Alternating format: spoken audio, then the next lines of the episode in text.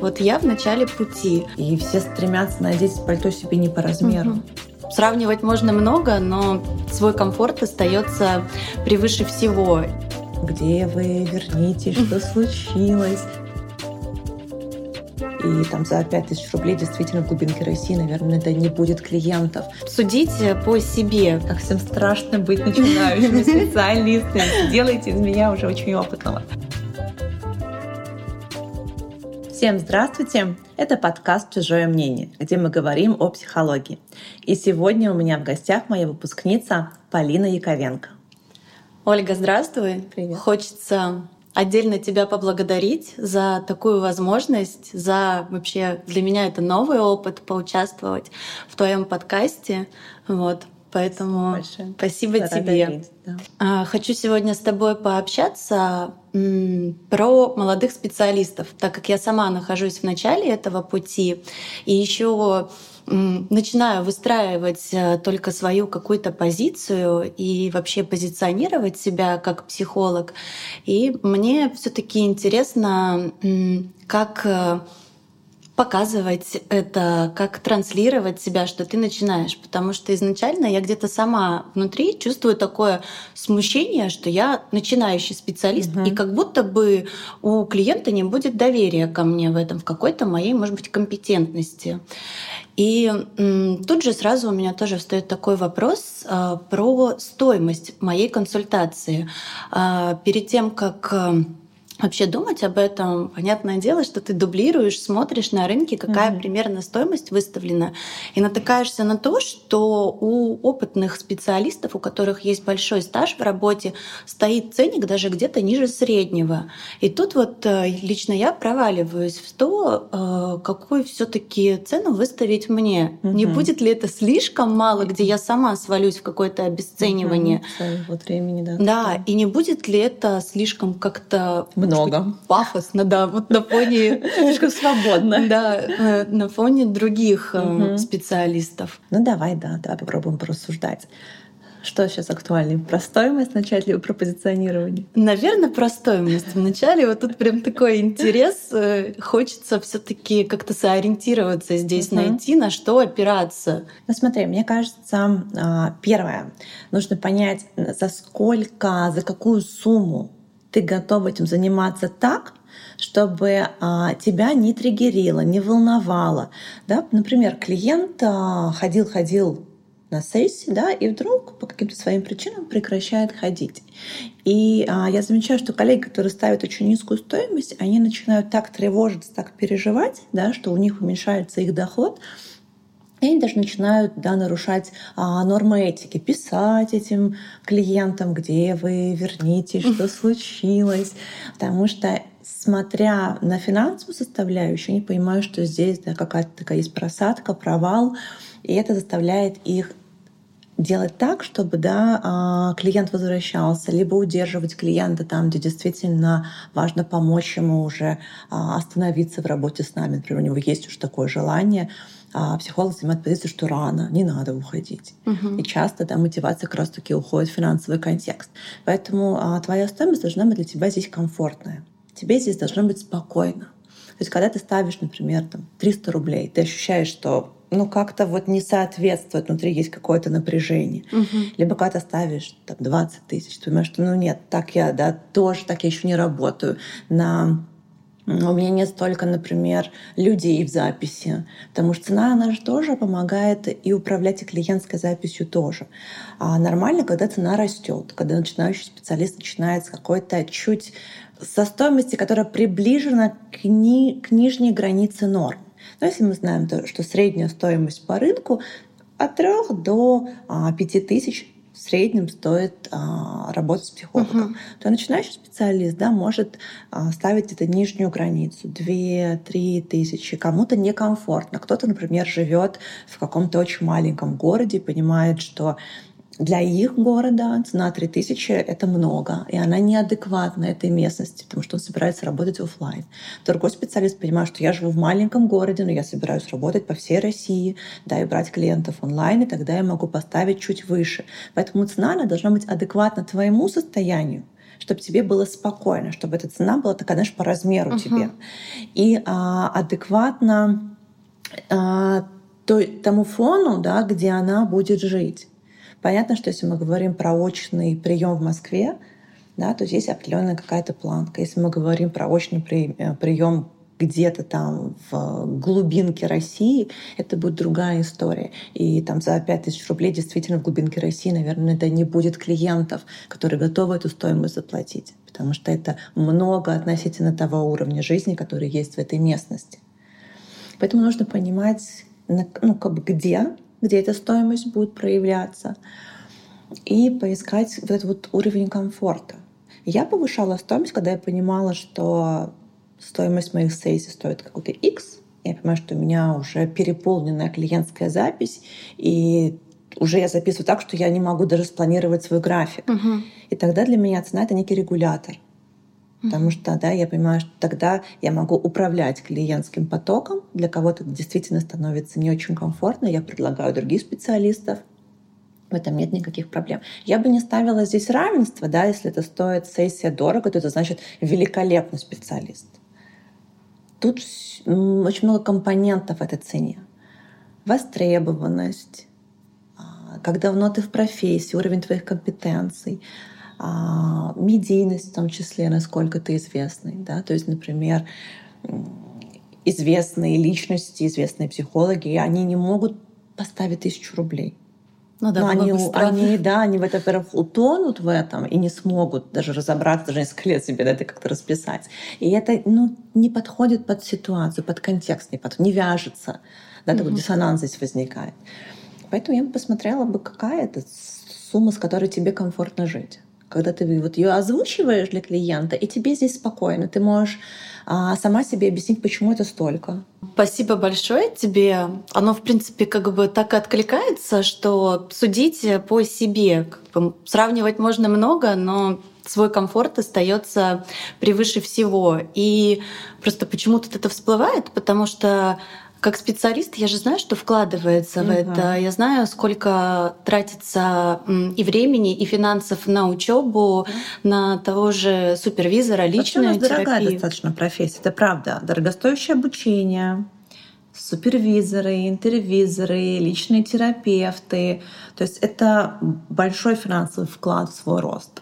Тут, может быть, знаешь, действительно триггерит молодого специалиста, когда опытные берут а, ниже даже средней цены на рынке. Кажется, что ну как, если вот человек столько лет в профессии, да, и он там берет какой-то X, то я должна брать, ну, значит, пониже от этого.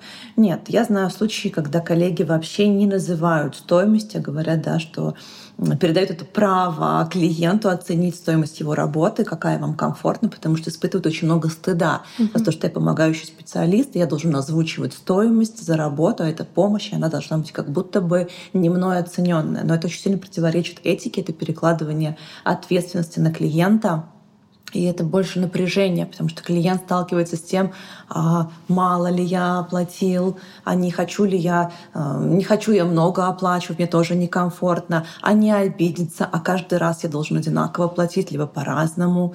Ну, то есть тут очень много переживаний для самого клиента, и, конечно, это абсолютно неправильно, потому что когда клиент приходит в терапию, для него должны быть понятные условия, понятные границы, соответственно, и цена — это тоже та самая граница, это самое а, правило, которому вы начинаете взаимодействие.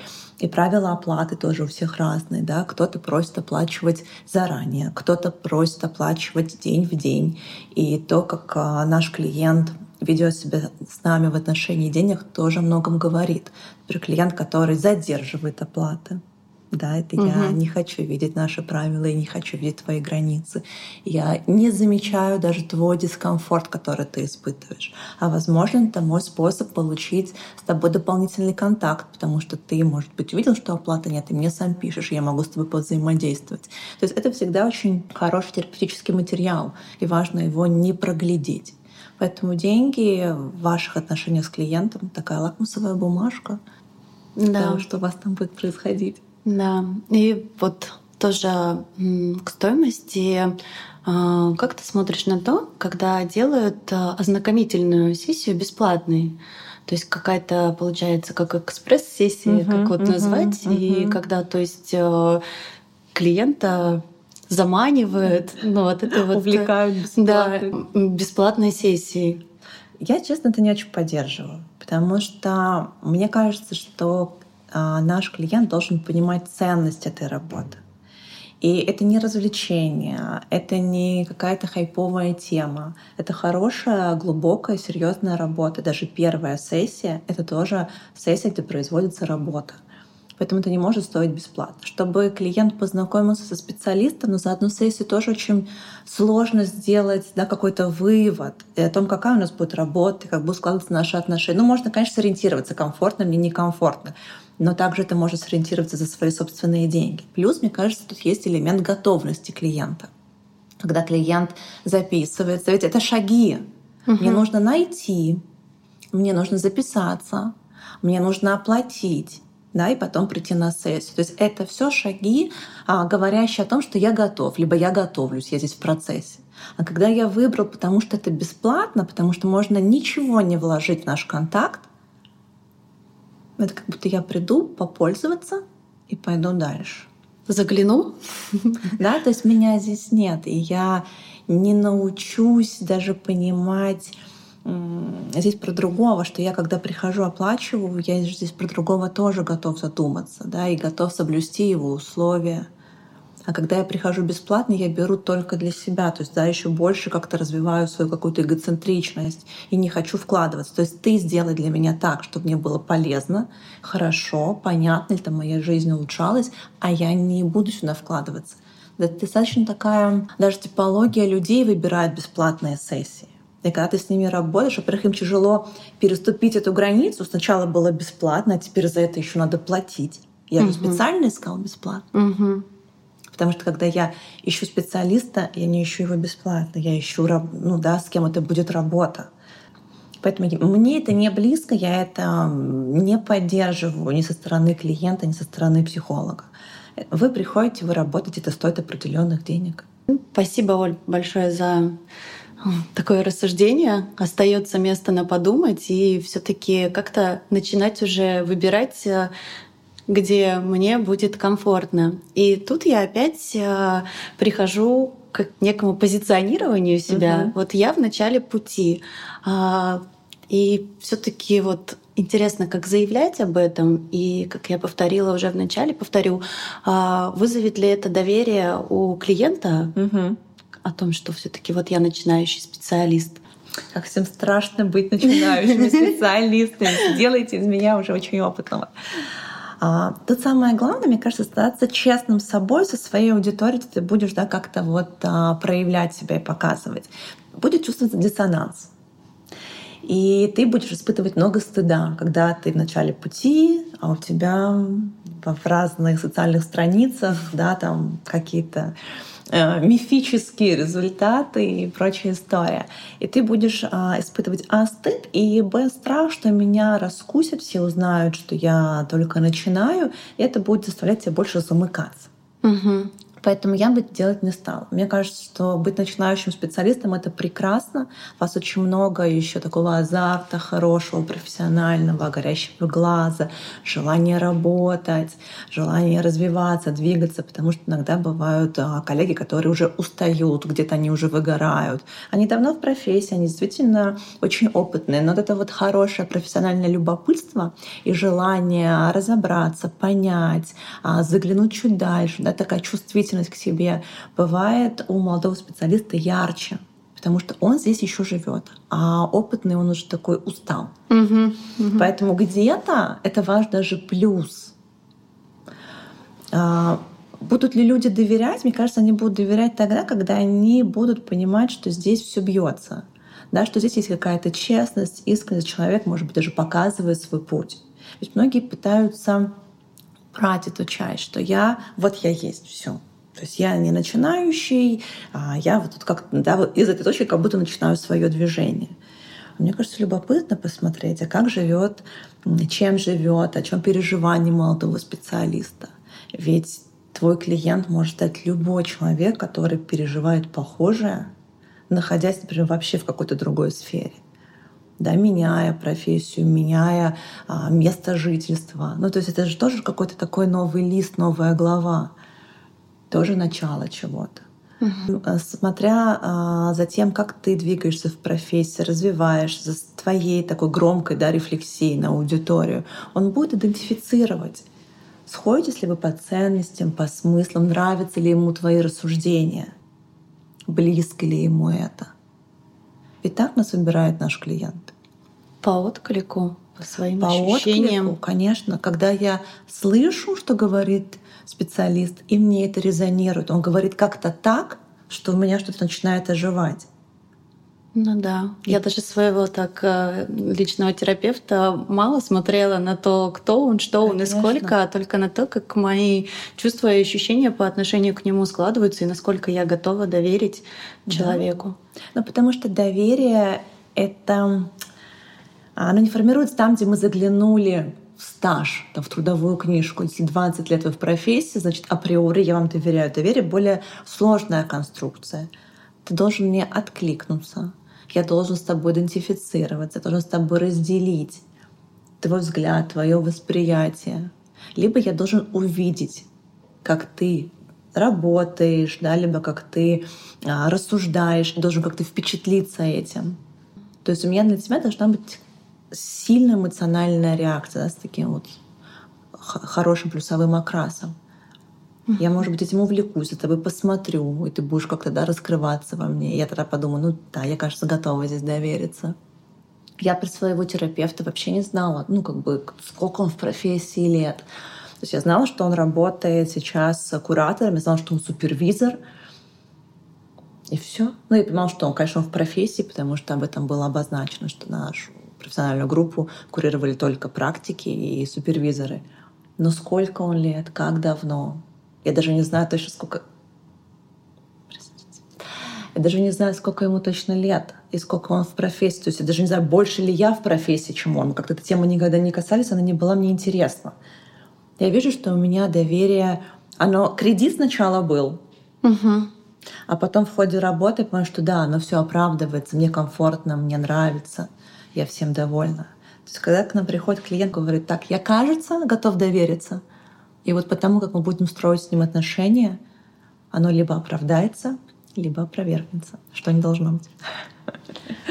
Интересно, особенно ну, сейчас на моменте поймала для себя какую-то даже уверенность, когда ты сказала, что я не знаю про своего терапевта, Ой, больше да, он в профессии, чем я знаю. или нет, что это ну, вообще не какой-то показатель или ориентир, поэтому не ориентир для прям как-то мне аж свежо так стало и легче в этом плане. Правда? И я, знаешь, вспоминаю по разным обучениям, когда и лекции нам читают специалисты, которые давно в профессии часто есть такой потухший взгляд. Ты уже здесь устал, тебя так уже здесь не воодушевляет что-то. Ты много знаешь по-прежнему, но что-то здесь теряется, какая-то живость, какой-то вот тот самый контакт, который так важен в отношениях с клиентом. Поэтому мне кажется, что молодой специалист здесь как раз-таки больше в плюсе.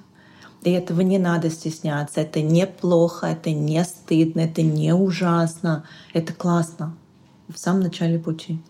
Ну вот тоже интересно, а у тебя на первой ступени, на второй ступени откликается. То есть ты же там работаешь с разными специалистами, да. и кто давно в профессии, да. кто только начинает, и кто уже вот ну так да. немножко где-то угу. уже заявил о себе, и тоже сравниваешь вот эту работу. И я ну на себе ловила, что мне чаще даже комфортнее работать с теми, кто вот сидит, и он прям в тебя заглядывает полностью, и то есть вот с таким вот, что надо, надо помочь, вот здесь вот прям он живет здесь, увидеть, да. У него здесь много его личностного интереса. Когда у опытных бывает такое, что мне как будто все понятно, здесь уже можно не жить со своим клиентом. Угу. И здесь все теряется. Терапия становится такая технологичная больше, не живая. Да? Я называю терапией дробосека, когда да, такое все знания есть четко, вроде по, по, по алгоритмам и по протоколам, да, которые некоторые школы используют. Но здесь что-то живое теряется. Угу. И мне кажется, что важно клиенту, который приходит, понимать, что, там, например, он идет к молодому специалисту. Ну, то есть здесь есть честность, когда мы говорим, что да, я начинаю, мне вот это важно, мне это интересно, я здесь хочу двигаться, развиваться, но я в начале пути, и да, мне хочется это озвучивать, чтобы у вас тоже сложилось верное представление, там, верное ожидание от нашей работы. Это не что-то, что нужно утаить, спрятать. Угу. Это наоборот то, мне кажется, чем важно гордиться, когда ты куда-то приходишь. Но ну, я когда, например, начинаю сейчас играть в сквош, я понимаю, что я полный ноль, но я об этом рассказываю, показываю, мне классно. Я играю с сильнейшим тренером, и мне не стыдно, что он играет так, а я так, потому что он в этом давно, а я начинаю. Но у меня столько азарта, что еще не знаю, у кого его больше. А я вот в этой точке, мне кажется, как раз на фоне коллег ловлю какой-то стыд, вот э, даже в том же Инстаграме, угу. где ты заявляешь, рассказываешь о какой-то своей позиции, говоришь, угу. и уже все равно есть некая комьюнити, ты подписан угу. на коллег, они подписаны на тебя, и все равно каждый раз где-то там на подкорке оно такое закладывается. Вот там сейчас на, по, по ту сторону экрана прочитает и подумает, что Глупость, ты тут да? вообще несешь, ну как бы куда тебе, вот то есть, ну присутствует такое, хотя страх осуждения более опытными. Да, хотя вот э, сейчас по отклику э, большая поддерживающая часть это как раз коллеги, те самые, которые ты боишься угу. какого-то осуждения, где-то какого-то такого взгляда на себя, но именно оттуда идет такое классное. Но это тоже, знаешь, похоже так на родительскую фигуру да, которая должна... Я боюсь их осуждения, но в то же время они являются теми фигурами, которые меня очень сильно поддерживают. Угу. Угу. То есть я вроде как хочу эту поддержку взять, да, но одновременно боюсь порицания. Ну, да, есть такое. Тут мы тоже про кого-то говорим в этой точке. Как-то осуждают ли опытные коллеги? Бывает. Действительно, mm-hmm. это бывает, и это всегда очень больно для молодого специалиста. Да, поэтому на своих обучениях я стараюсь создать такую атмосферу, что мы здесь точно будем ошибаться. И точно будем говорить какие-то глупости, не знаю, путать понятия, и это нормально, что процесс обучения. И молодой специалист, и любой специалист, всегда есть огромный пласт неизученного, неизведанного, неосвоенного. И глупо полагать, что мы когда-то придем в ту точку, когда мы знаем так много, ну даже больше пласт, чем не знаем в профессии. Нет, это огромная планета для изучения. Поэтому всегда это будет. И чем больше мы себе в этом признаемся, что нормально, что я чего-то не знаю, и это не, опять не стыдно, не страшно, не плохо, тогда здесь есть всегда зазор на то, что я могу это узнавать.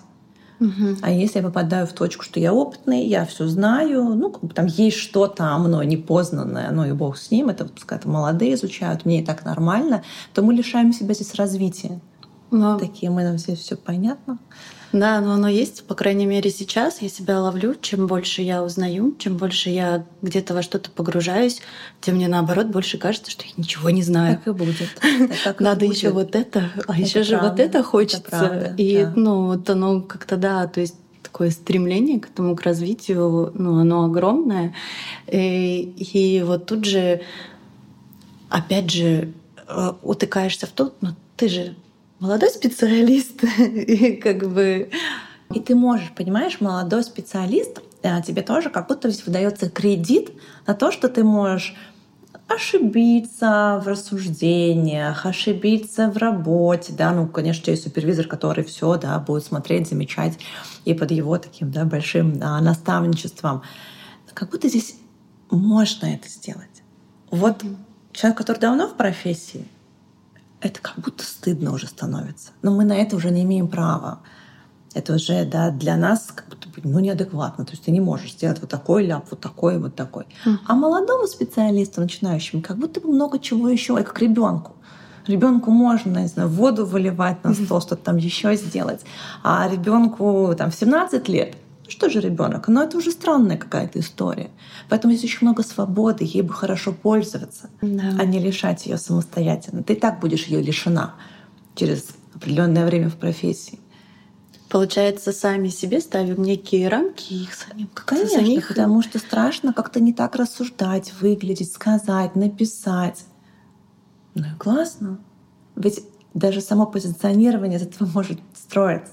Да, что, ребят, я испытываю здесь волнение, но здесь так много любопытства, что я хочу с вами рассуждать, так как я это сейчас знаю, как я это сейчас чувствую. Возможно, через 10 лет я посмотрю и скажу, боже мой, как это вообще я могла об этом думать?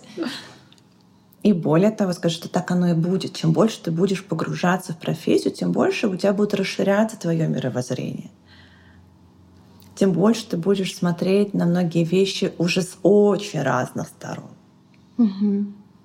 И, конечно, ты где-то будешь думать, блин, а я, конечно, сейчас абсолютно по-другому думаю. И это нормально. Как-то хочется, знаешь, успокоить все. Просто есть такое внутреннее, что надо все и сразу. Вот все и сразу хорошо, тогда ты будешь молодец. Не бывает, понимаешь, не бывает все и сразу. Нам все равно придется идти. И когда я говорю себе о том, что нормально, в той точке, где я сейчас, ошибаться, я здесь свободна. Когда я говорю, что да, я вот только зашла в профессию, и как будто бы я не имею здесь больше ни на что права и должна вести себя, результаты моей работы должны быть как у очень опытных специалистов, я начинаю себя атаковать, сама же атаковать себя. Угу. Да, и не давать себе возможности двигаться. Ведь ошибки — это неминуемый процесс обучения. Но не только обучение. Вообще, да. То есть, когда ты начинаешь работать, тоже, по сути, ты учишься работать. Да? Это не такое обучение, может быть, да, как формирование какой-то компетенции. А, но когда ты начинаешь работать, тоже есть процесс, когда ты потихоньку-потихоньку становишься практикующим специалистом. И будут ли там ошибки? Однозначно. И без них не будет работы. И чем быстрее с этим согласиться, такие правила игры, угу. тем проще. А если себя каждый раз корить за это, тем больше ты будешь замыкаться, стыдиться. И тогда и соцсети будет тяжело вести. Как так? Я не имею права на это. Лучше пойдут других послушают, чем меня. Да, или с таким откатом назад. Вот да. я вошла, заявила, а потом как-то раз и... Вообще, мне кажется, что классно, когда соцсети, они про жизнь.